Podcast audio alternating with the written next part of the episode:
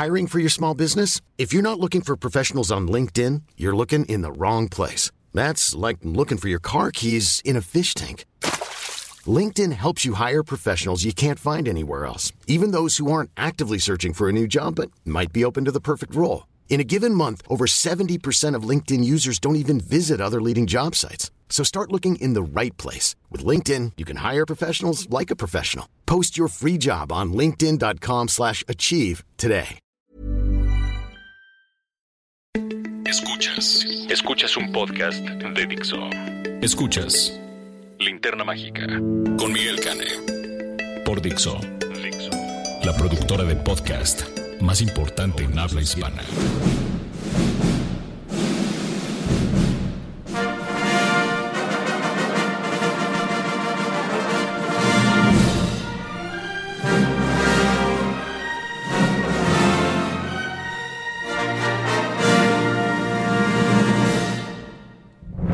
Hola, ¿qué tal? Bienvenidos a La Linterna Mágica, su podcast de cinéfilos para cinéfilos aquí en Dixo. Pues tenemos aquí el gran placer de tener un invitado especial para nuestra primera grabación del año aquí en el corazón de Polanco. Y es nada menos que un director cuyo trabajo yo admiro porque es un director que no solamente se atrevió donde antes nadie se atrevía, que ha hecho una carrera muy idiosincrásica, pero al mismo tiempo muy universal, que ha sido reconocido internacionalmente, que ha dejado una una huellita que pertenece a esta generación de nuevos de nuevos cineastas mexicanos que en realidad el nuevos me parece un poco innecesario de cineastas mexicanos, tanto hombres como mujeres, y estoy hablando de gente como Alejandra Márquez Abella, Sebastián Hoffman, eh, Fernando Urdapilleta, y bueno, pues con nosotros está ahora el director de Somos lo que hay, 719 y Perdida. ¿Interrumpimos? Adelante. Su esposa no salió del país. ¿Qué carajo se creen que le enterré en el jardín o qué? Traté de contactarla por todos los medios, pero no me respondió. ¿Quién se va de casa y deja su computadora? ¿Y sus lentes? Con nosotros está Jorge Michel Grau. Hola, ¿qué tal? Muchas gracias por la invitación y por darme este espacio para platicar un poco de, de, la película y del trabajo en general. Pues oye, es un, es un enormísimo placer, sobre todo porque, este, pues, eh, Jorge, además de ser un espléndido director, es un, es un gran cinéfilo, es de las personas que ve de todo y que sabe apreciar de todo lo que hay en el cine, en lo que en lo que nos, nos trae a las pantallas y a las salas, él siempre encuentra algo que se, que se queda con él. Y eso es algo que yo aprecio enormemente en, en todo cinéfilo. Y pues yo recuerdo que cuando vi, ¿hace cuántos años ya de Somos lo que hay? 10, cumple 10 Cumple este 10 año. este año, ¿cierto? Yo recuerdo, yo en ese entonces no vivía aquí, pero venía con, con frecuencia y recuerdo haber visto, haber visto notificaciones de la, de la película, pero además la, la anunciaban, tenía una campaña muy chistosa porque la anunciaban como, como se anuncian las tocadas de los grupos de rock, en, los, en los postes de las... Y yo dije, "Mm, somos lo que hay que... ¿Qué es esto? ¿Es, ¿Es una banda punks? ¿Qué es? Entonces, pues tuve, tuve la oportunidad de verla. Y recuerdo que me impresionó muchísimo la elegancia que tenía para contar una historia tan salvaje, tan tan bestia y al mismo tiempo narrada con una elegancia tan grande. Estos personajes estos personajes que son son personajes del prácticamente del underground y sin embargo son vistos como estas con esta mirada tan tan llena de, de empatía y, y, era básicamente como, o sea, era un, una historia del underground, pero se convirtió en una especie de fabulita gótica muy bonita. A mí, me, a mí me gustó mucho. Después pude ver el, curiosamente, el remake, remake. estadounidense, que no me pareció mm, mal. Eh, la inversión de los sexos me pareció innecesaria, pero bueno, eh, no me pareció realmente mal, pero obviamente me pareció superior la versión original. Y unos años después, yo sabía que un amigo mío muy querido, Alberto Chimal, Mm. estaba colaborando con el director. Yo en, en ese entonces no conocía a Jorge todavía. Estaban colaborando en un guion para hacer una pieza de dos personajes que se convirtió en 719 Así es. con los enormes Demian Bichir y Héctor Bonilla. Y la película es brutal, es bellísima, es... es es descarnada y sobre todo lo que hace es que es una verdadera maravilla en la cuestión de diálogos y desarrollo porque nos mantiene con el interés puesto en dos personajes que están prácticamente sepultados en ruinas. Inmóviles. Inmóviles y están hablando y nos, y, nos mantenemos atentos, son 90 minutos de película. 90, exacto. Entonces, y, no se pierde absolutamente nada. O sea, empieza con esta escena cotidiana del, de, que están eh, eh, llegando a la oficina. Llegando a la oficina, es una dependencia gubernamental, es un día que todos recordamos en cierta forma y que, aunque ha sido llevado a la a la pantalla de otras maneras. Eh, siento que esta es la más honesta y la más artística también, porque hay una película que se llama El Día de la Unión que me da mucha pena, pero a mí no me gusta, porque es muy melodramática y muy tramposa. Y hay otra que se llama Terremoto en México que se hizo prácticamente unos años después. como dos, tres años después, y que es muy mala. Muy mala. Muy, muy, muy, muy mala. Y hay una telenovela que, es, que hizo Azteca que, en formato de miniserie, pero en realidad era una telenovela donde también salía Bonilla sobre esto mismo, ¿no? Y también en formato, en formato miniserie no, no alcanzaba a funcionar igual porque todas las historias que se entremezclaban finalmente caían en el melodrama. Y aquí 719 nunca cae en el melodrama nunca. Los dos actores están perfectamente contenidos y están perfectamente compenetrados. Y, y bueno, carajo, ese actor Bonilla es el mejor actor de México. Y este, y Demian Bichir, que que cumple muy bien, que se, que se sale del de Mian Bichir que siempre, que ya nos hemos acostumbrado a ver, que, que es una variación del, del entrañable pedrusco, ¿no? Y aquí no, aquí eh, realmente uno sí siente esta, esta profunda compenetración de los dos personajes. A mí me gustó mucho 719, yo se las recomiendo muchísimo que la, que la vean. Somos lo que hay es un poco más difícil de encontrar pero, pero 719 todavía se consigue incluso en Blu-ray, ¿no? Eh, está, está en Blu-ray, en DVD y en Netflix. en Netflix, así que la, la, pueden ver. Y bueno, esto nos lleva ahora al estreno de una película que es muy peculiar en, en la cinematografía de Jorge, que es Perdida. Que hay que aclarar, este no es un remake de la película de David Fincher sobre la novela de Gillian Flynn. Exactamente. Pero sí es un no es un remake exactamente, es una reimaginación o una versión mexicana de una cinta de suspenso colombiana que se llamaba La cara oculta. Así es, exactamente. Eh, la cara oculta nunca se estrenó comercialmente en México y esa creo que es una ventaja que tiene a su favor perdida porque nos, nos, va, nos va a permitir llegar a ella con ojos más frescos. Eh, yo siempre he considerado que hacer un, una reimaginación o un remake es siempre un, riesgo, pero también es una gran tentación. Eh, ahí tenemos a Gus Van Sant, ¿no? Exactamente. Este, yo la verdad es que el Psycho de, de Gus Van Sant han pasado 20 años y la, he vuelto a ver en alguna ocasión y no me parece mala. No, no, no, no lo es digo, no, no, no, me explico muy bien qué estaba pensando Gus Van Sant cuando, cuando decidió hacerla, pero pues todos tenemos nuestras obsesiones y yo sé que una de las obsesiones de Gus Van Sant es Psycho. Entonces, pues bueno, desde que era, desde que era chavito y hizo aquel corto que era como una parodia de, un comercial de, de, shampoo y era este, y era una, una, parodia de comercial de shampoo y una parodia de Psycho, ¿no? Y, bueno, pues hizo, se, se, salió con su carísimo capricho, pero este, pero está bien, pero hay otras veces que sí son los remakes o las reimaginaciones para volver a contar una historia que vale la pena desde otro ángulo, desde otra perspectiva. Así es. ¿Cómo llegó perdida a tus, a tus manos de, este, de, director, Jorge? Dynamo, que son los productores de La Cara Oculta, eh, hace como cuatro años empezaron a buscarme para ver si podíamos colaborar en una serie que ellos estaban produciendo. Es La serie es El Chapo. Ajá. Entonces, eh, yo justo en las épocas en que ellos querían filmar, yo tenía ya programado el rodaje de 719. Entonces, bueno, pues las agendas no coincidían, lamentablemente, y siempre el cine será una prioridad. Entonces, hablé con ellos, les, les agradecí muchísimo la invitación, pero no podía mover las fechas de la película. Y entonces, en esa conversación, me dijeron que querían o que tenían este proyecto o que estaban pensando en hacerlo y que qué me parecía y me mandaron la película. Meses después, cuando yo acabé el rodaje de 719, volví a entrar en contacto con ellos para empezar a formalizar, digamos, todo el trabajo que iba a ser perdida, que fue eh, correr con la adaptación que la hizo Antongo Enechea, que es el guionista de Camino a Marte, Paraísos Perdidos, trabaja muy de cerca con Beto Hinojosa. Él fue el encargado en hacerla y después hicimos, bueno, la carpeta y las presentaciones para buscar fondos, ya sabes, el largo camino para, para hacer que una película se, se haga realidad. Y entonces a partir de ahí, ya con, con esta adaptación, fue que nos aventuramos a filmar.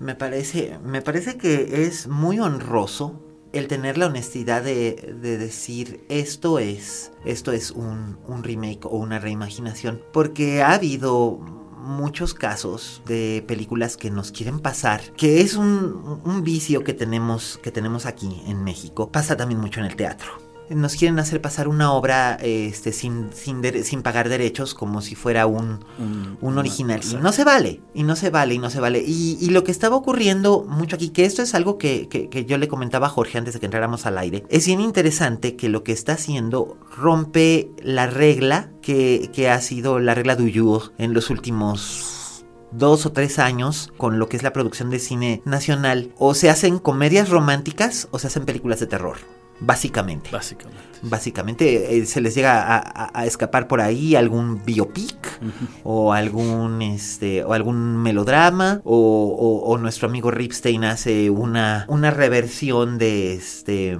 de, de, de Madame Bovary o, o hace algo completamente extravagante extraño e interesante. Pero, pero en realidad las normas son tratar de reproducir productos que son productos de corte estadounidense y que la gente pagaría por ver a Jennifer Aniston o Adam Sandler hacerlas, o tal vez no. o, o, películas o películas de terror que igual también son muy son muy derivativas, ¿no? Por ejemplo, a mí me molestó mucho, no voy a decir qué película es, pero era básicamente una, una derivación de la dimensión desconocida, pero como sin alma. Y eso yo dije, pero Rod Serling le ponía alma a las cosas, ¿no? O sea, no tengo problema con que te estés, te, te estés fusilando la dimensión desconocida. Yo también lo haría si pudiera. Pero hazlo bien. En fin, so, esas son mis opiniones como crítico. Pero me parece muy interesante que Jorge aquí esté abordando lo que es el thriller. Porque aquí en México, en realidad, creo que desde. ¿Qué? ¿Cadena perpetua? Sí. Desde Cadena Perpetua no tenemos realmente un, un thriller. Hubo a finales de los 80 una serie de, de, de, películas que pretendían ser thrillers políticos, pero pues por cuestiones de producción y producción value y tal, no llegaban a hacer, a hacer lo, que, lo que se pretendía o se les metía demasiado el factor sexo para hacer los, entre comillas, thrillers eróticos. Ahí está Terror y Encajes Negros, por ejemplo. Uh -huh o eran muy... Y que era primo, que estaba en la época de la sexicomedia, ¿no? Exacto. Y aún así, era, era que sí, pues como primo de la sexicomedia, pero era... No tenía ese humor baratón, uh -huh. pero, pero sí tenía a... A Maribel Guardia. A Maribel Guardia y eh, sí, y que no tengo nada en contra absolutamente. No, no, no, no. a mí me parece fantástico. Y es más, creo que Maribel Guardia merece más respeto como actriz del que realmente se le ha dado. Sí, sí, sí. Pero este, pero eran como muy rutinarias, eran muy rutinarias y no existía realmente una noción del thriller. Y, me extrañaba porque si hay un director que resulta entrañable para todos los estudiantes de cine es Hitchcock. Entonces yo decía, pero ¿por qué no? ¿Por qué no un thriller? ¿Por qué, ¿Por qué tenemos que hacer películas de zombies que no necesitamos? Ok, entiendo que todo el mundo quiere hacer películas de zombies porque vende, pero eh, ¿por qué no hacer un thriller inteligente?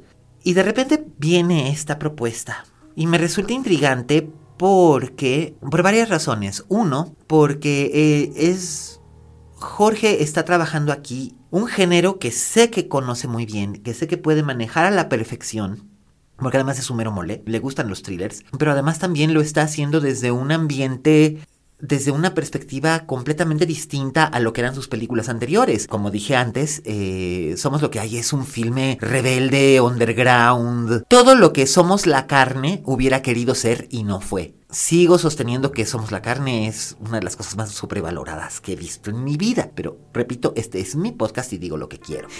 Y, y era, era eso, era oscura y era rebelde y tenía extraños gestos de ternura pero era cinema guerrilla. Y luego está eh, 719, que es una pieza de arte, que es casi casi como una instalación con, con, estos dos grandes actores, pero además ellos están representando al hombre común en una situación completamente extraordinaria. Y de repente aquí es, esto es en un ambiente del- de amor y lujo, como, como, como decía Pedro Almodóvar, ¿no? Amor y lujo, escenarios radiantes, personas que no pensarías que esta clase de cosas les pueden pasar. Y sin embargo, la, la- reacción de- del público que he visto ante, ante la película y ante, ante el tráiler y ante todo lo que la ha precedido es como de, como de sentirse intrigados, como de sentirse enganchados, que creo que eso es algo muy importante. Enganchar al espectador para que te siga en esta clase de juego. Así es. Uno de los ejercicios principales era hacer la trama, ¿no? O sea, cómo íbamos a tramar la historia, o sea, cuáles iban a ser los amarres, los nudos, cuáles iban a ser los nudos importantes para hacer variaciones, para cambiar de ritmo, ¿no? Y ese ejercicio se hace en mesa, en mesa con un estupendo equipo que te rodea, ¿no? Yo tuve la fortuna de trabajar con Santiago Sánchez, el fotógrafo, Sandra Ca- Cabriada, la, diseñadora de producción, Enrico Chapela, el músico, o sea, gente que estaba tejiendo conmigo la historia y tratando de darle un- una llegada distinta. Si bien la apuesta era thriller, ¿no? O sea, habíamos hablado desde el principio, va a ser un thriller. Nos dimos la oportunidad también un poco de, de- abrir el género y permitir falsos géneros, ¿no? O como, como los falsos villanos que de pronto aparecen acá. Una primera parte de la película hay la sensación de que es paranormal, hay algo raro que no se entiende bien qué está sucediendo, pero poco a poco las, las piezas empiezan a caer en su lugar. Y apostando en que el público es el que mueve las piezas, arma el rompecabezas justo poquito antes que el personaje. Entonces, cuando el, el- el público llega a la conclusión, siente una satisfacción porque inmediatamente después el personaje lo resuelve. ¿no? Entonces vas otorgándole esas satisfacciones al público. Por otro lado, los dos personajes, este matrimonio exitoso, elegante, guapos, triunfadores, todo lo que uno envidia, ¿no? De pronto si les pones bien la mirada te das cuenta que tienen un lado obscurísimo, perverso, no saben enfrentar un dilema moral, tienden a tomar decisiones que afectan y que destruyen su- lo que les rodea y la película va de eso, ¿no? Una muy mala decisión de cada uno de los personajes hace que su vida se vaya a, pues tal vez no al traste, pero que cambie radical y dramáticamente. Entonces, la película trata de ser una puesta en escena muy sofisticada, muy elegante, como sus personajes. Creo que el diálogo de la puesta en cámara tiene que ser primero directamente con los con los actores y con la puesta, ¿no? Lo, lo que estamos apostando que ellos interpreten y después a favor del público, ¿no? Si uno no está pensando en el público a la hora de prender la cámara, está empezando mal. Que ese es, un, ese es un asunto que a mí siempre me ha, me ha interesado mucho, porque pues finalmente somos artistas creativos, yo escribo, tú, tú escribes y diriges. La gente que dice, es que escribo para mí, o es que hago mis películas para mí, no les creo. Sí, ¿no? No les creo. Realmente siempre... Es cierto que cuando escribes que es muy personal, es, es muy personal, pero también estás pensando, digo, creo que la única persona que no estaba pensando en que la iban a leer era Ana Frank. Exactamente. Este, pero de ahí en fuera, yo creo que todos, todos de algún modo, no lo podemos evitar, es parte, es parte de todo. Pensamos, alguien un día va a leer esto, o para quién estoy escribiendo esto, a quién le estoy contando esto. Y me desespera mucho la gente, la gente que, que hace cine o que hace teatro. Más que nada los que hacen cine, este, me ha tocado, que desprecian mucho luego al público. Dicen, ay, el público basura que O- llega o a no la. entiende. a- sí, llegan a, la, llegan a la taquilla y se meten a ver lo primero que ven. De hecho, hay un director que me dejó de hablar por, por eso y que ahora me detesta. Pues lo siento, pero yo le dije que no podía llamar basura a su público. Se lo dije, se lo dije públicamente en una red social y se ofendió horrorosamente. Tendrá dos trabajos, ofenderse y desofenderse. Claro. No puedes hacer eso. No puedes llamar a tu público basura. No puedes tratarlo con condescendencia. Porque eh, yo creo que, por ejemplo, uno de los grandes éxitos de la época de la sexicomedia, que mucha gente ha olvidado, o sea, le dicen, ay, sexicomedia guácala. Sí, es cierto, fuchi guácala, pero eran pro- películas, productos hechos para un público específico que se tenían en mente y se hacían específicamente para esa clase de producto, que es básicamente lo mismo que se hace con Avengers o Tal Joker o cualquier fenómeno de taquilla. Y Está- atienden esas necesidades y ese gusto. Absolutamente. No tiene absolutamente nada de malo decirlo. Finalmente, pues esto también es un negocio. Sí. Así como existen novelas como La chica del tren, La chica de la ventana, La chica del tendedero. Vamos, yo sería incapaz personalmente de escribir una novela se llama La chica o La hija o La esposa, pero entiendo que son películas, libros que desde el título ya te vendieron algo y, está padre. No es lo mío, soy idiota, no, no sé sacar dinero de esta clase de cosas. debía haber escrito un libro de autoría y de superación personal bajo seudónimo desde hace muchos años y forrarme de dinero, pero no se me da. Pero creo que sí es algo muy importante, como tú dices, pensar en el público. Y hay un público que finalmente se había descuidado mucho en México, que es el público maduro y el público pensante. Y eso es algo que es muy importante tener en cuenta en el género del thriller. Lo que tú mencionabas ahorita sobre el espectador moviendo las piezas es probablemente una de las principales reglas que tenía Hitchcock, que era, tú como espectador vas a saber que hay una bomba escondida debajo de la mesa. Pero Ingrid Bergman y Cary Grant no, lo, saben. Y ellos están hablando y tú sabes que esa bomba va a detonar en algún momento o no. Y ellos están hablando y tal, y tú te estás, se te está retorciendo la tripa porque no puedes decirles. Es lo mismo que cuando ves a, a Mia Farrow embarazadísima yendo, a, corriendo por la calle para ir al, con, el, con el primer doctor con el que fue y quieres decirle, no, Rosy, no lo hagas, él es parte de todo. Y no te van a oír. O decirle a Lori Strode, no subas allá arriba. Sí, sí, sí, no entres. Y es algo que te, te, va apretando, te va apretando, te va apretando hasta el punto en el que tienes literalmente el corazón en la garganta. Así es. Ese es el punto del thriller. La gente suele confundir las películas de terror con, las con, los thrillers. La película de terror nos, nos obliga a tener una reacción más visceral. Por ejemplo, en El Exorcista. En El Exorcista, si bien es un thriller psicológico y es un thriller de la fe, también nos está exigiendo, y esto fue algo que tanto William Peter Blatty como William Friedkin juegan mucho con ello, nos están dando una, nos están buscando una reacción visceral. Cuando la niña vomita, cuando la niña se masturba, etcétera. Por ejemplo, El bebé de Rosemary es más bien un thriller psicológico que una película de terror. Por eso, por eso es, la gran película de terror que no asusta. No asusta, pero cómo te pone incómodo y cómo, y cómo te provoca ansiedad. Sobre todo porque ¿qué hay más vulnerable e inocente en esta vida que una mujer embarazada?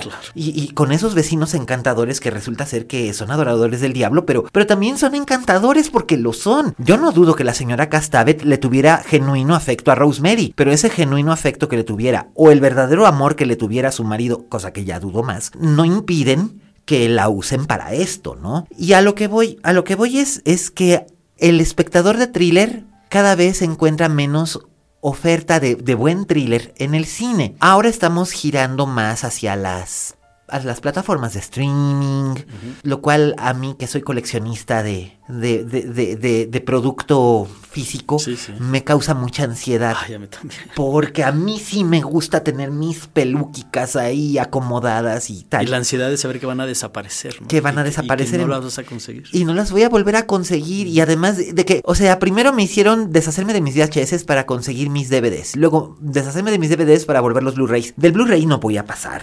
Pero no quiero, no, no quiero abrirme una cuenta en, en, en iTunes porque este porque no, me, me va a salir más caro a la larga, yo me conozco. Entonces, eh, no es lo mismo. Pero lo importante es seguir llevando personas al cine, ¿cierto? Sí. Entonces, aquí está la propuesta que tiene Jorge con Perdida, que va a ser polémica, va a ser una película. De hecho, ya está siendo polémica. Vi por ahí algunos comentarios de que, que si la campaña de publicitaria era muy fuerte. ¿Tú consideras que es muy fuerte? Mira, nosotros desde de inicio, ¿no? Cuando. Digo, yo no tengo nada que ver con la campaña. No, yo entiendo que tú no tienes nada que ver. De, hecho, ni con el post. Digo, tú sabes mejor que nadie que a mí nada más me presentan y me dicen, así va a ser. Claro. Y entonces, en un primer momento, cuando vi hacia dónde iba, ellos insistían mucho en que iba, que iba a parecer más una un cartel como de, como de western, de se busca recompensa. Ajá. Por ahí, por, la idea es que fuera por ahí, ¿no? Como nada más visibilizar la película. Yo lo que creo es que de pronto se visibilizó tanto y tanta gente le puso atención que se sintieron eh, ofendidos en esta sensibilidad de acaparar los espacios de mujeres desaparecidas en, un, en una situación tan grave como la que estamos viviendo. En un, en un país donde, donde Sin realmente es una situación alarmante. alarmante, alarmante, Es más, va más, va más allá de Y que alarmante. además yo he criticado en, en- en- en proyectos que he hecho. Entonces, sin duda alguna me mostré insensible, me, me mostré poco empático, no me di cuenta hasta que empezaron a salir estos, como estos focos rojos.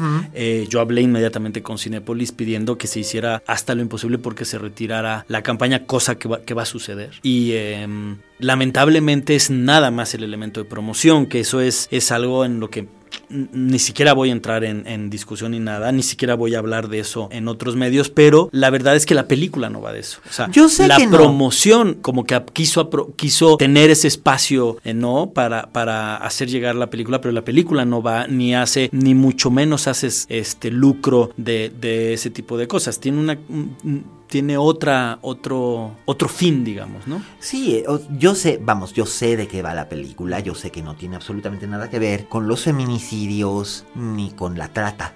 O sea, con ninguna de esas cosas tan, tan terribles. Así es. De hecho, de hecho yo diría que Perdida es una película escapista.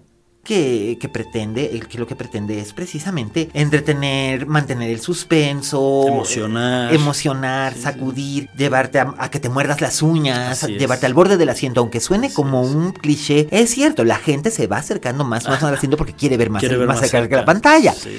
Eso es lo que pretende ser un thriller como buen escapismo, como lo fueron en su momento, no lo sé, North by Northwest o Rebecca o The Crying Game. Sí. The Crying Game es un Es gran eso, thriller. es- Es, una hermosa historia de amor, pero Sí, también sí. es un gran thriller. Sí, sí. Es- Bueno, de Palma, que tiene. Bueno, unos- uy, to- todo lo, to- todo lo de De Palma hasta los intocables, yo creo. Este, especialmente, este, no sé, Carrie, Carrie es un thriller. Tú sabes que algo va a pasar y nada más estás esperando a que suceda. ¿En qué momento exacto? Y en qué momento va a suceder, o Sí, sí. Vestida para matar, o Blow, o Blowout. Que, este, que básicamente esas tres películas son. En, en las tres películas aparece Nancy Allen, que era la, la mujer de De Palma en aquel entonces, que finalmente acabó pidiéndole el divorcio porque nada más le daba papeles de puta. Eso sí, astuta, pero no le quería dar otra clase de papeles y entonces, pues, esto no iba a funcionar. Pero sí, mucha gente acusó a, mí, a, a De Palma de misoginia y yo francamente, no lo creo. No creo que las películas de De Palma que tenían protagonistas mujeres o personajes femeninos importantes sean misóginas. De- ya después, eh, hasta um, Obsesión. No, no, Obsesión no. Obsesión es la que hizo con. con. Obsesión es la que hizo con. Al Pacino, ¿no? Y la. No, Obsesión era con Genevieve Bujold que, Ah, claro, sí. que, que le escribió Paul Schrader y que era básicamente un fusil de vértigo. no, Ah, sí, sí, sí. no, pero una que hizo con Rachel McAdams y Numi Rapace, que era una, un, un remake de una película francesa, por cierto. No había vuelto a tener protagonistas femeninas y, me siguió sin parecer misógino. Me pareció que también tenía algunas otras fallas, pero misoginia no lo, no lo puedo acusar. Y creo que Perdida no es una película misógina tampoco. No, de hecho, pone el ojo en, en un dilema moral. Y el dilema moral tiene justo eso, que cuál va a ser el, camino que tomas después de esa encrucijada. Y la decisión que tú tomes va a afectar de una u otra manera tu, tu vida. Y en este caso, el, el- el músico, el director de orquesta, es un tipo eh, ensimismado en su éxito, embebido en lo que está sucediendo, que no es capaz de ver lo que está provocando a su alrededor. Y eh, es un tipo que tiene poca conciencia de lo que está sucediendo, ¿no? Eh, es un, un tipo que se dedica a oír, ¿no? A oír sus instrumentos para que la pieza esté perfectamente bien interpretada, pero no oye lo que sucede a su alrededor en realidad. No. ¿no? Eh, o sea, la película va de eso. Así es, y vamos, la intervención de Fabiana es la que viene a romper precisamente este, este ensimismamiento. Justo del- por eso él reacciona y se vuelca en, en eso, porque le da, le inyecta una nueva sensación de vida. Por eso es como yo siempre que hablaba con Cristina le decía, tú eres la mariposa que está revoloteando al lado del sapo venenoso, pues, ¿no? Porque, y de repente el sapo la ve y dice, yo quiero volar así, ¿no? Pero para volar así me la tengo que devorar. Entonces es un juego de, de víctimas y victimarios, no hay un villano, hay más bien personajes con muchas contradicciones, que se enfrentan a sí mismos, que no saben controlar sus demonios y sus pasiones. Que es como sucede en la vida real. Así es. En la vida real todos los seres humanos tenemos virtudes, y también tenemos impulsos y tomamos malas decisiones o ni siquiera las tomamos, simplemente hacemos las cosas mal. Y esto por supuesto nos afecta en nuestras, en nuestras relaciones, en nuestras situaciones y algunas veces es irreparable y se siente de la chingada, pero todos somos, al final de cuentas todos somos responsables de las acciones que cometemos. Y creo que y creo que eso es un punto importante en eh, dejarlo claro en, en Perdida, pero además eso es algo que, que está como que es un hilo conductor con tus otros filmes. En todos tus otros filmes, toda acción de los personajes en tus otros filmes tenía una consecuencia. Y los personajes eran consecuentes o coherentes con dicha consecuencia. Desde la madre en Somos lo que hay, o el licenciado y el, y el, el portero, el, portero el, intendente en 719, y, y, aquí mismo estos, estos personajes que, que conforman la trama, que además no es fácil hacer una trama, una trama que envuelva, ofusque, engañe al, al espectador. Así es.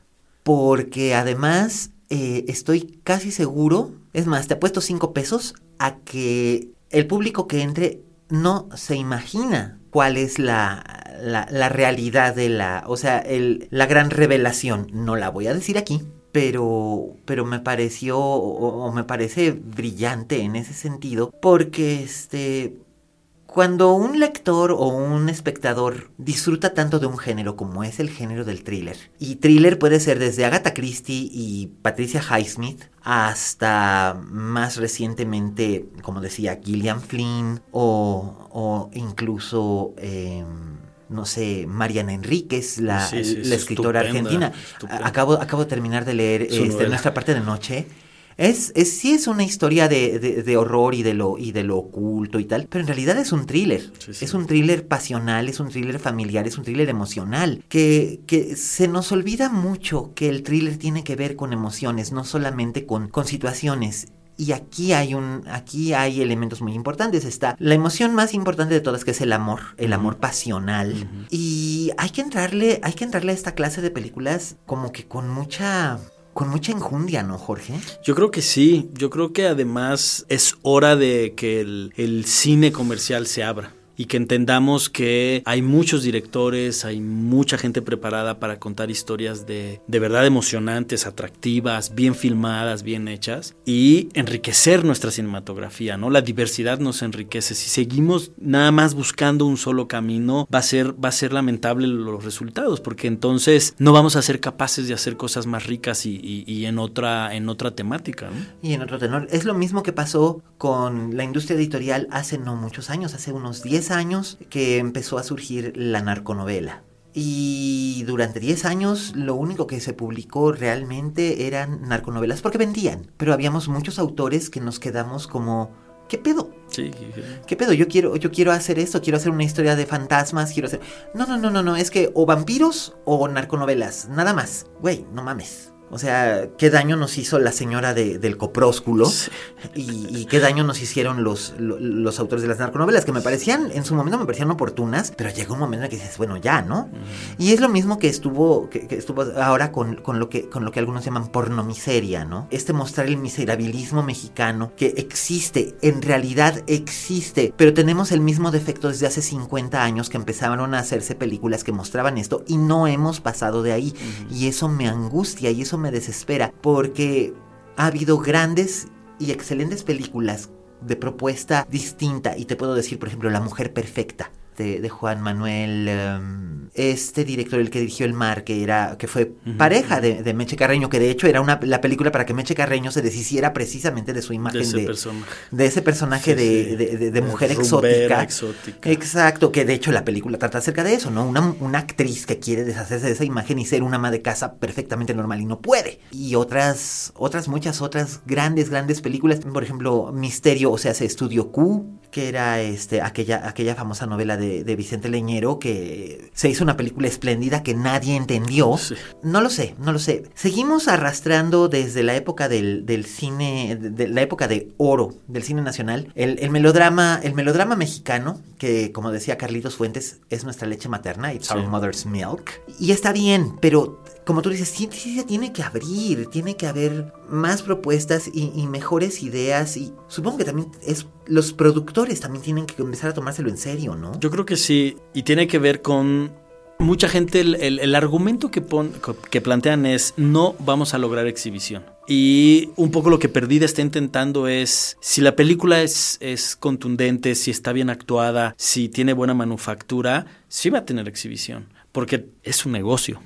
Claro. Y ellos van a abrirle espacio a las películas que ellos saben que va a traer dinero. Entonces es aprender a mediar y es aprender a, salirse de la zona de comodidad, ¿no? De la zona fácil, del rostro conocido e ir a buscar una historia inteligente que emocione a la gente. Por eso el thriller creo que puede funcionar muy bien porque es muy emocionante. Y empezar a hacer cosas, pues no se trata de hacer cosas distintas, pero se trata de hacer cosas distintas en este momento que estamos, ¿no? Ya, ya está generando franquicias de comedia romántica, ¿no? que dices, ¿eh? Digo, es importante hacer esta variedad. Y digo, bueno, Eugenio Derbez se encaprichó en hacer un thriller y ahí está el complot mongol. El problema de, de esta versión del complot mongol es que la adaptación no era buena en el texto. Las actuaciones eran dispares, el production value era muy bueno. Pero el problema ya estaba de raíz en hacer la adaptación. Pero entiendo que también fue un capricho de Eugenio y es muy válido. A mí no me extrañaría que después de Perdida Omar Chaparro quiera hacer un thriller. No me extrañaría en lo absoluto. Digo, va a ser muy difícil, pero es lo que suele pasar, ¿no? Los, los actores o actrices que adquieren fama en un cierto rango o en un cierto renglón. Hasta Denzel Washington le pasa. Si no, Denzel Washington no hubiera aparecido en Ni dónde están las rubias. Claro. Él quería hacer una comedia. O, o, o Meryl Streep no hubiera hecho El Diablo Viste de Prada porque las veces que había hecho comedia antes le iba muy mal. La gente esperaba ver a Sofía. Y finalmente demostró que sí podía hacer algo en, el que se- en lo que se divirtiera. Pero aquí lo que a mí me preocupa un poco es, es eso que tú dices, ¿no? Que se está haciendo ya como que costumbre y franquicia el producto ya prehecho. Eh, la película en la que... Bueno, y Martita se va a quitar, y Martita se va a quitar el brasier porque si no, no funciona. Me parece que es muy condescendiente para con nuestros espectadores y me parece muy condescendiente para con Martita. Y me parece muy condescendiente para todo el mundo. Por eso es que me entusiasma la idea de que esté llegando con una distribución amplia una película como Perdida. Sí, 1300 copias. 1300 copias. Es, Ay, es fuertísimo, sí. eso- pero ¿sabes qué? Yo soy optimista.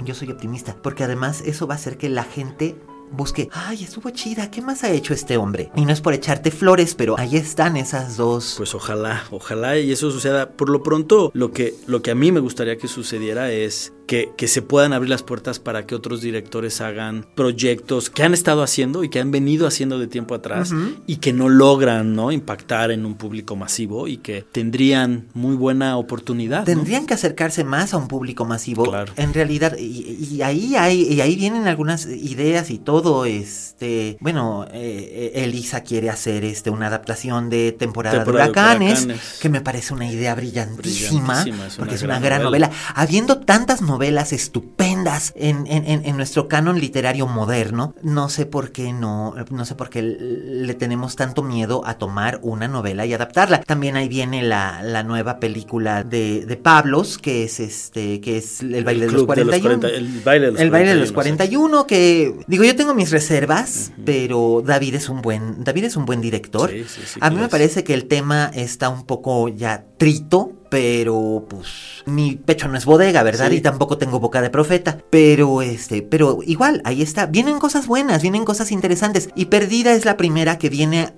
a pegar este a pegar campanazo este año. Espero que tenga espero que tenga buena repercusión. Ojalá. Espero que, espero que, que jale, porque además, este, pues tiene, tiene, tiene carnita. Tiene, tiene carnita y, y además, pues porque no es porque estés aquí presente, pero creo que eres un, un director que tiene mucha visión y que él sí le sabe, que sí le sabe al género.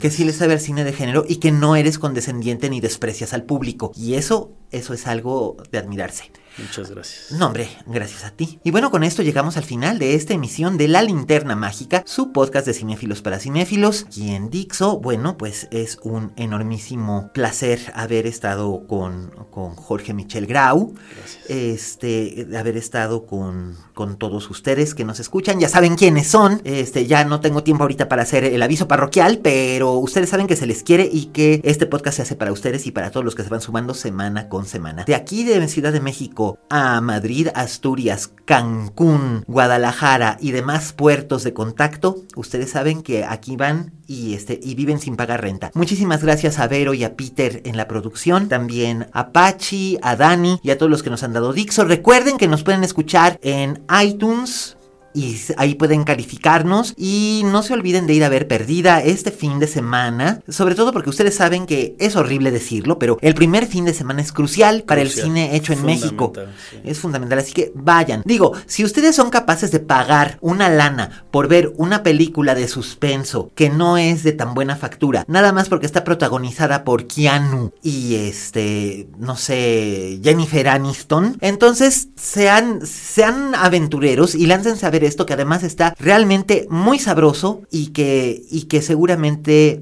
va a gustarle al espectador que sí le entra al thriller de cepa. Muchísimas gracias, yo soy Miguel Cane y recuerden. Como dijo la Betty Davis, en este negocio si no tienes fama de monstruo, no eres una estrella. Hasta la próxima.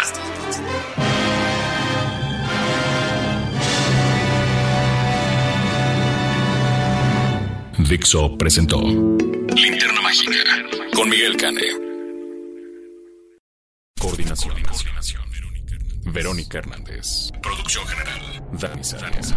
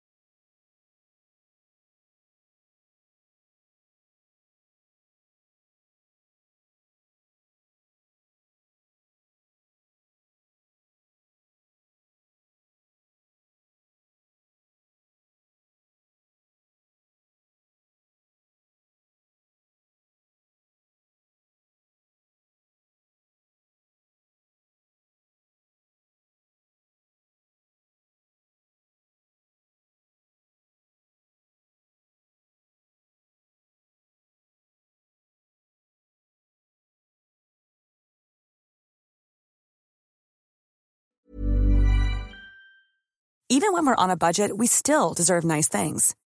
Quince is a place to scoop up stunning high-end goods for 50 to 80% less than similar brands.